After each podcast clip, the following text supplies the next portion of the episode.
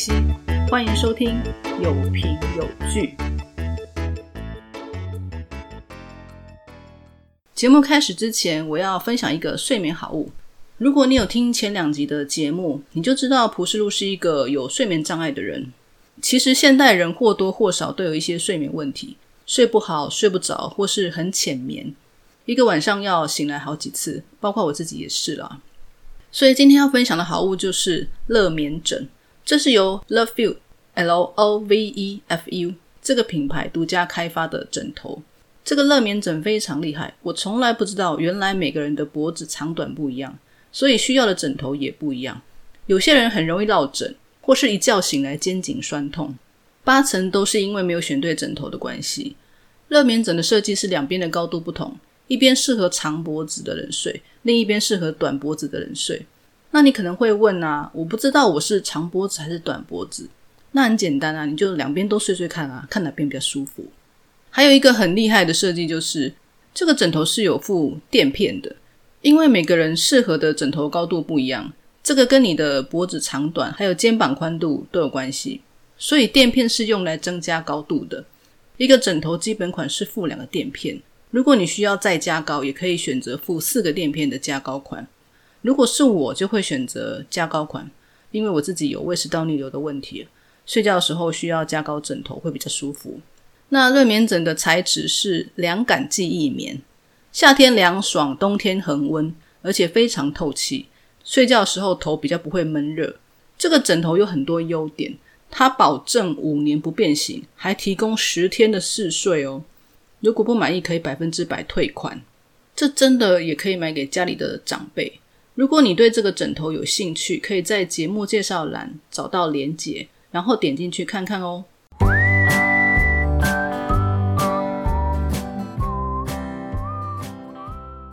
今天要分享的是韩剧《梨泰院 Class》第六集。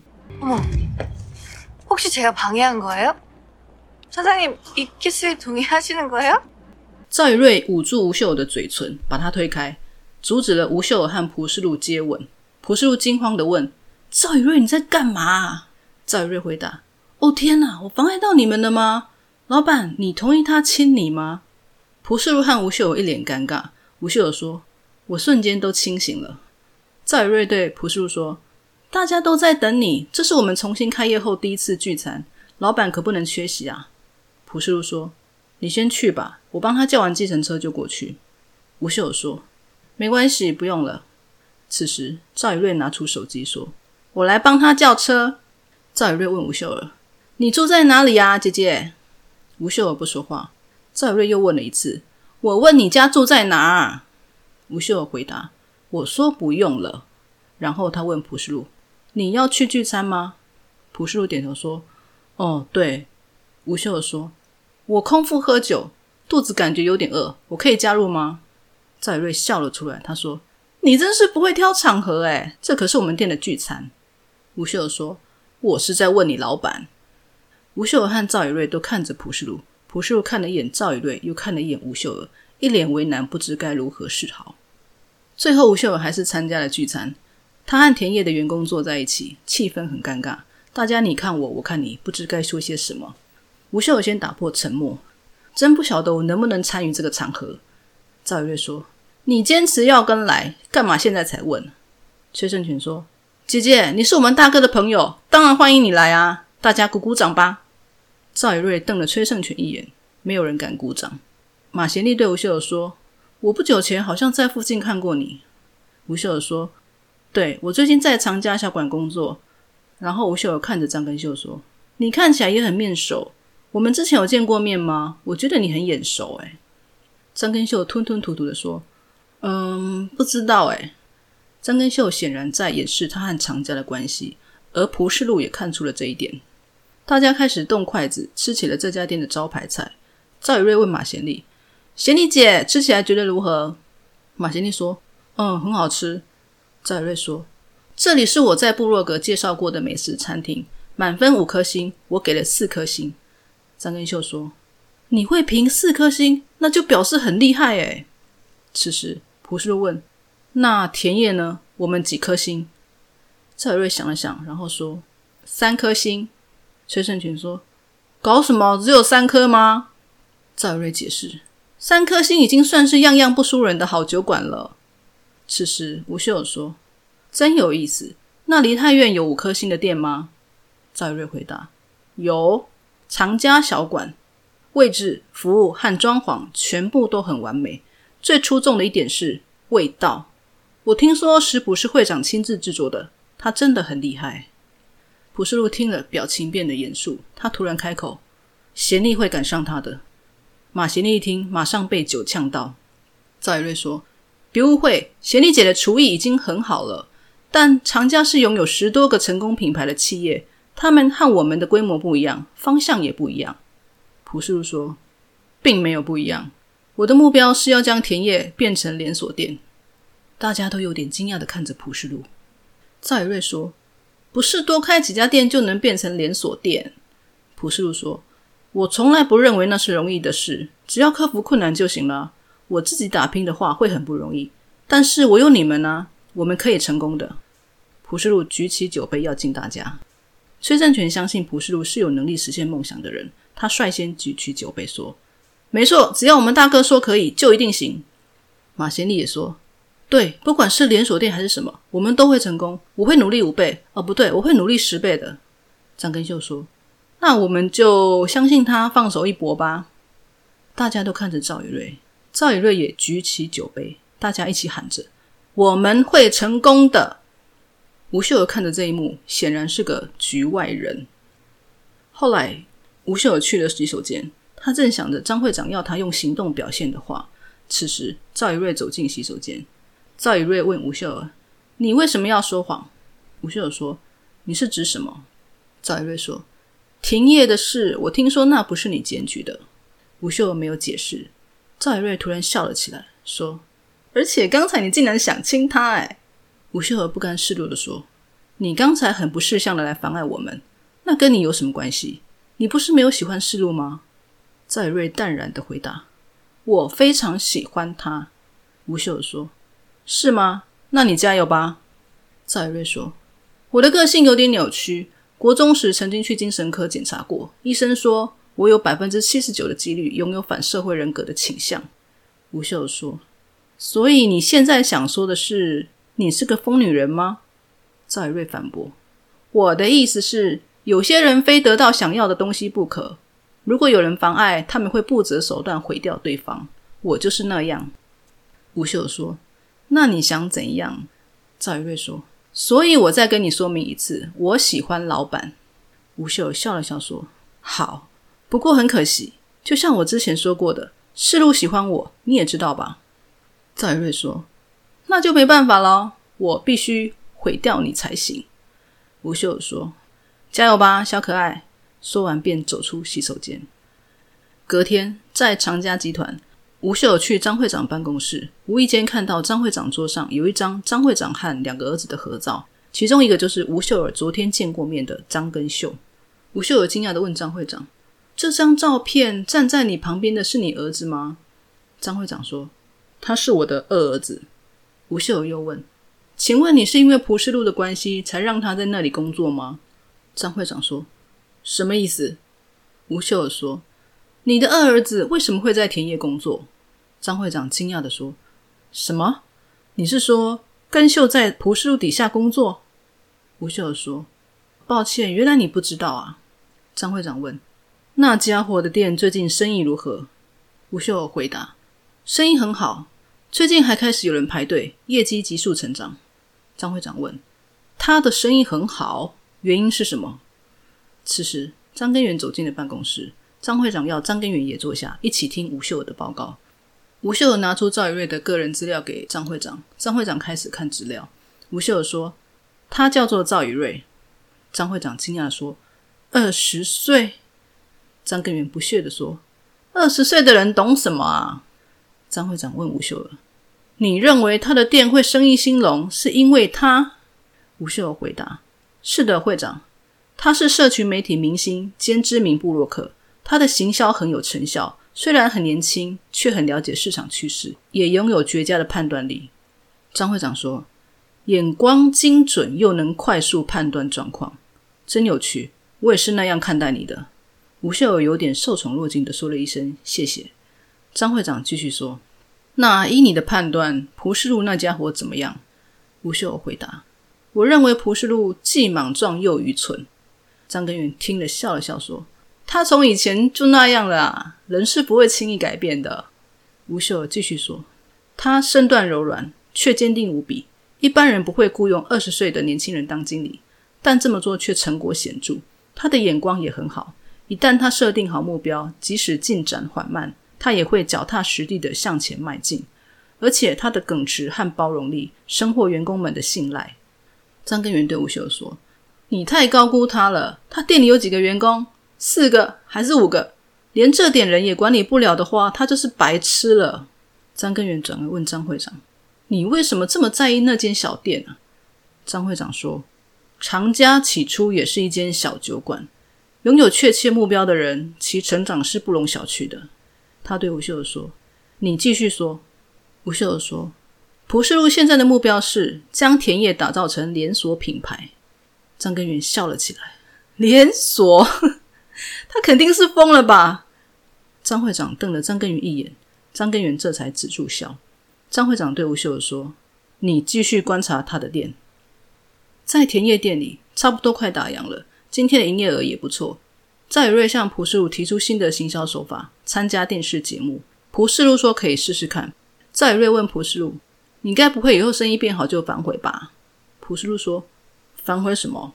赵宇瑞说：“我的雇佣条件啊，无需支付薪水，而是给我销售金额的两成作为股份。”普世禄说。我的店在你来之前总是亏损，如果没有利润，其实我打算另外付你薪水的。真是幸好。赵宇瑞说：“还有销售额增加的同时，人力也会不足。我们周末时需要多一个厨房助手和一个外场服务生。”普世禄点点头说：“好。”赵宇瑞便开始征采广告。赵雨瑞下班回家已经凌晨四点，结果他发现妈妈坐在客厅等他。赵妈妈已经知道赵雨瑞没有去注册大学。赵妈妈直问赵雨瑞：“你为什么不去注册入学，而跑去打工？你在想什么？你还想重新申请哈佛大学吗？”赵雨瑞说：“妈，我不是攻读生哎，我是经理，我的职位是经理。”赵妈妈歇斯底里的大吼：“所以我才不懂你为什么不上大学，而是跑去那里工作？为什么？难道是因为你上次提到的那件事吗？你有喜欢的人了，他在那边工作？”赵宇瑞非常冷静的说。嗯，他是老板。赵妈妈简直哭笑不得。赵宇瑞看见一个行李箱，他问：“这是什么？”赵妈妈说：“我知道你已经决定了，不管我说什么都无法让你改变想法吧。”赵妈妈把行李箱推给赵宇瑞，流着泪说：“这是你的行李，搬出去。我生来就一无所有，也没有东西能传承给你，所以我拼了命把你养大。但是你太优秀了，你太聪明了。”我还以为你不会变得和我一样，你该像的不像，为何偏偏这一点像我？你看到我这样还不懂吗？赵雨瑞说：“妈，我和你不一样，我很聪明又很优秀啊，我可以同时实现爱与成功。”赵妈妈伤心的说：“你的人生目标就是帮那个老板获得成功吗？然后呢？你要当酒馆的女主人吗？”赵宇瑞说：“你不是那样养大我的啊。”我不会依靠别人的梦想，也不会背负你的梦想。我自己决定的生活就是我的人生。这些年来，谢谢你将我养大成人。我不会花太久时间的。我比你想的还要优秀。说完，赵宇瑞拉着行李向妈妈道别，便走出了家门。凌晨，蒲世禄在路上跑步，经过天桥时，看见赵以瑞站在天桥上发呆。他叫了赵以瑞，问他：“你为什么站在这里？”赵以瑞说。我在想你啊，普世路说：“啊，什么？”赵以瑞反问：“那你为什么突然在这里跑步？”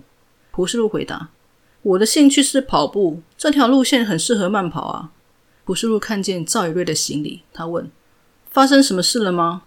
赵以瑞说：“我把我妈惹哭了。”普世路问：“为什么？”赵宇瑞说：“因为我没办法按照他的意愿过活，他希望我念好大学，在好公司里任职。”和家世好的男人结婚，他可能觉得我辜负他了吧？普世路说：“嗯，我听根秀说了，你明明考上大学却没去读，反而来田野工作。”赵宇瑞问：“为什么你没有阻止我？”普世禄摸着下巴，想说什么却又没说。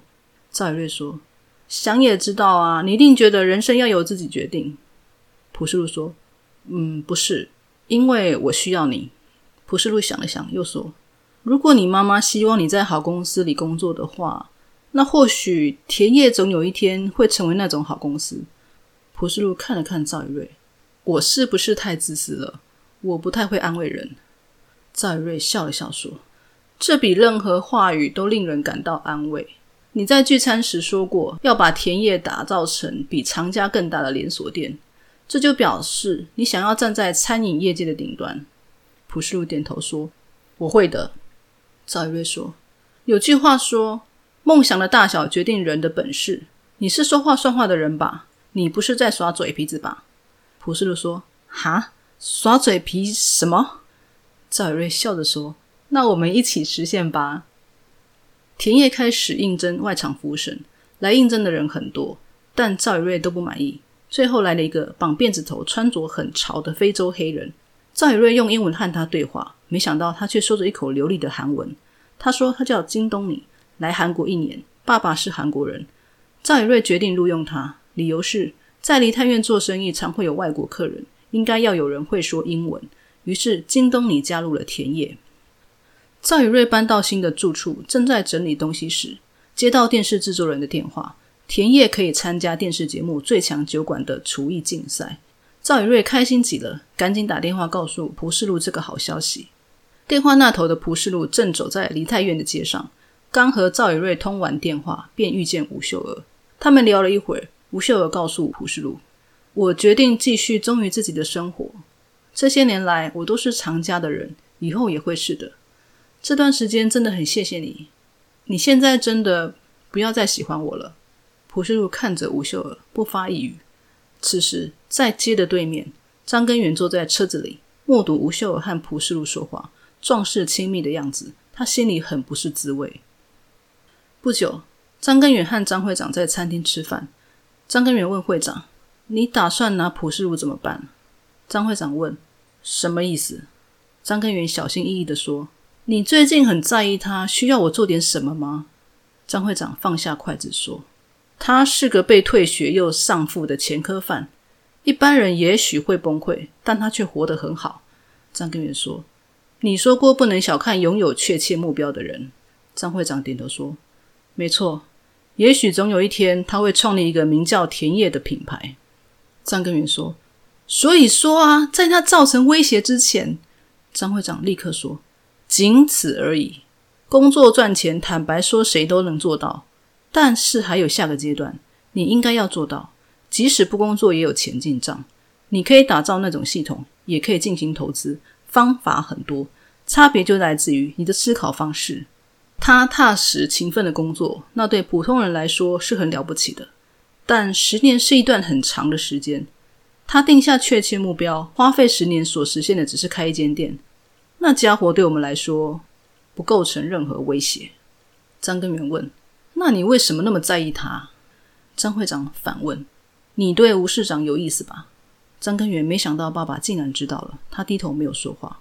张会长说：“我认为他很有价值。”张根源说：“真的吗？”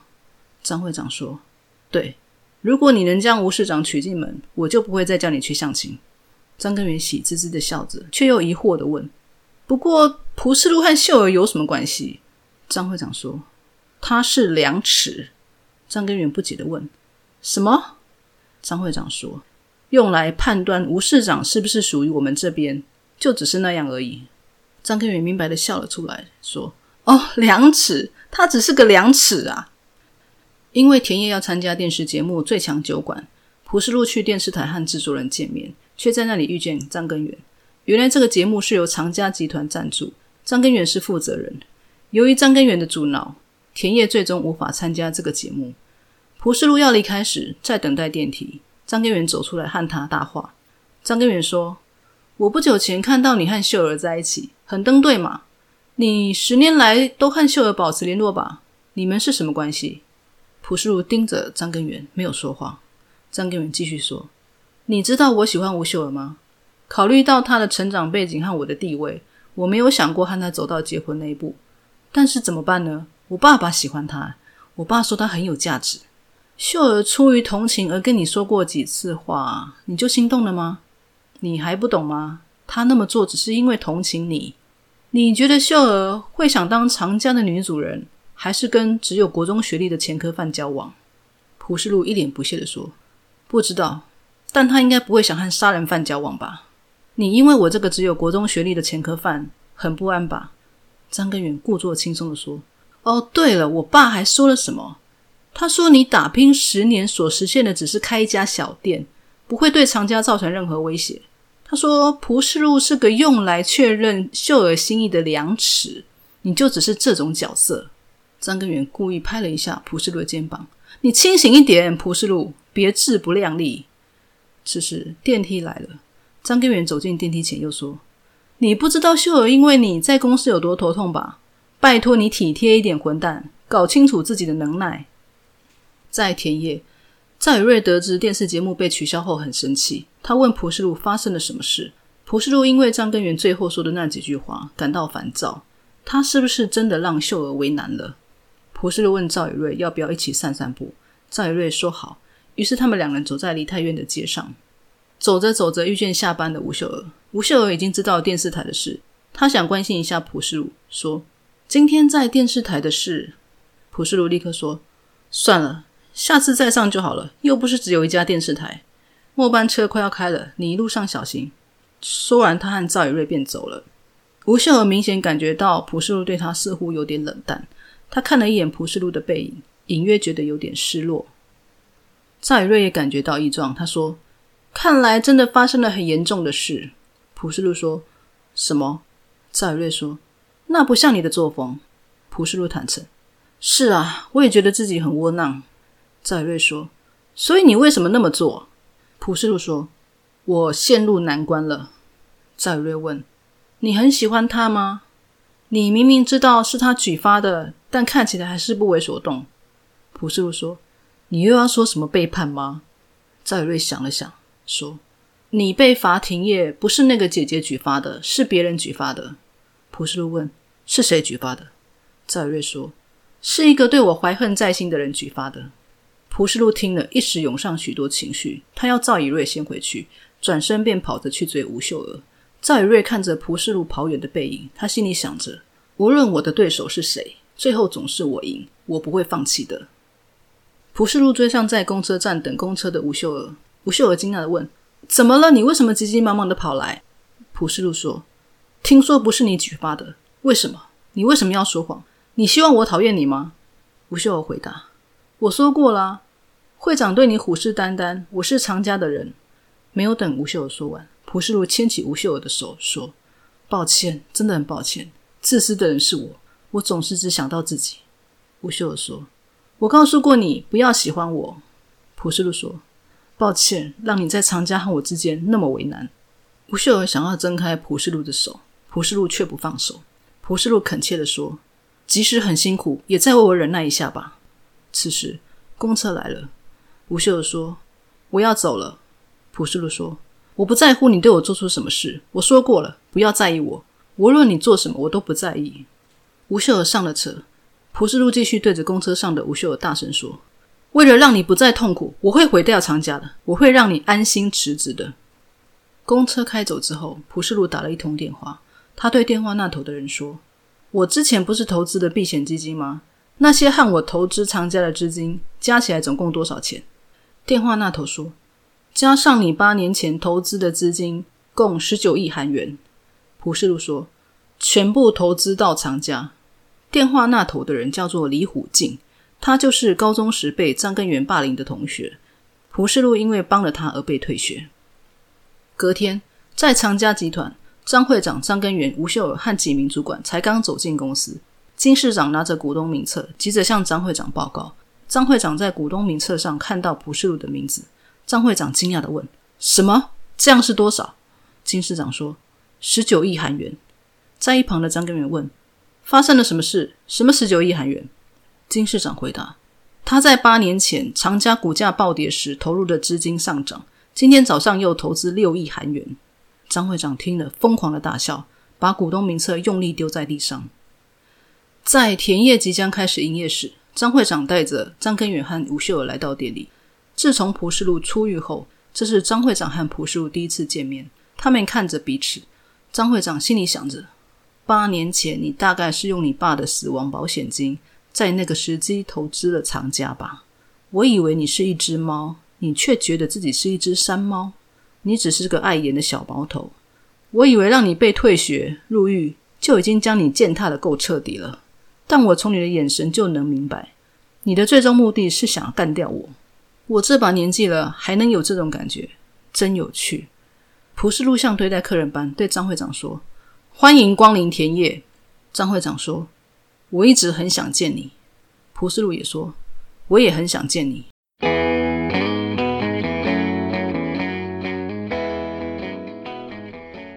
以上就是第六集的剧情。这一集可以说所有的事情都浮上台面，开始有明确的走向。首先是蒲世禄，他第一次公开告诉他的员工，他不只是开一家酒馆而已，他是以长家集团为目标，他要创立品牌，要开连锁店，等于是向员工宣布未来的目标。这样的目标在田野才刚开始小赚钱的阶段，听起来真的像在说大话。当大家都很错愕的时候，崔胜权率先出声支持蒲世禄。因为他一直都相信普世路有实现梦想的能力。马贤利因为曾经被普世路信任，所以他也愿意相信普世路。而赵宇瑞，他本来就是来帮助普世路的。在场的人除了吴秀，应该只有赵宇瑞知道，把长家当做目标是一件多困难的事。但赵宇瑞也义无反顾支持普世路。与其说他相信普世路，应该说他更相信自己可以做得到。普世路做的最聪明的事，就是建立团队。原本只是他一个人的事，现在变成是团队的事，所以现在他不再是一个人孤军奋战，而是拥有团队的力量。第二是赵宇瑞，他明确的告诉吴秀儿，他喜欢普世路，而且会不择手段得到普世路，等于是向吴秀儿宣战。但最后赵宇瑞并没有不择手段，而是选择告诉普世路真相，检举他的店的人并不是吴秀娥。为什么赵宇瑞会这么做呢？他举了一个例子。他说他对围棋很有兴趣。当初他还是初学者的时候，他绝对不会下让子棋。所谓让子棋，就是当双方实力差距很大的时候，实力强的那一方会让实力弱的那一方先下几个子。如果以比武来说，就是我先让你几招的意思。赵宇瑞不下让子棋的原因是，他不想占便宜，他想以自己的实力赢过对方。也就是说，他想要光明磊落的以自己的实力赢过吴秀娥。赵宇瑞另一件浮上台面的事，就是他和妈妈的决裂。原本他瞒着妈妈在田野工作，就已经决定要自己选择自己的人生。但被妈妈发现后，赵宇瑞宁愿让妈妈伤心，也不改变自己的决定，等于向妈妈宣告他不接受妈妈的安排，他要走自己的路。第三是吴秀娥，他长期在蒲世禄和张会长之间摇摆不定，最后他终于下定决心，他要继续当常家的人，所以他要断开蒲世禄。吴秀会这么做的原因，并非他不喜欢朴世禄，而是他更爱自己。因为他是个被妈妈抛弃的孤儿，从小没有父母为他着想，所以他认为他必须都为自己着想一些。但朴世禄并没有因为吴秀儿想断开他就不理吴秀儿，反而因为得知吴秀儿夹在他和常家之间很为难，他更心疼吴秀儿。为了让吴秀儿早日脱离常家，朴世禄主动出击了。原本想默默布局蚕食常家。却突然丢出震撼弹，用十九亿韩元买了长家的股票，让张会长不得不正视这个他以为对长家不会构成威胁的对手。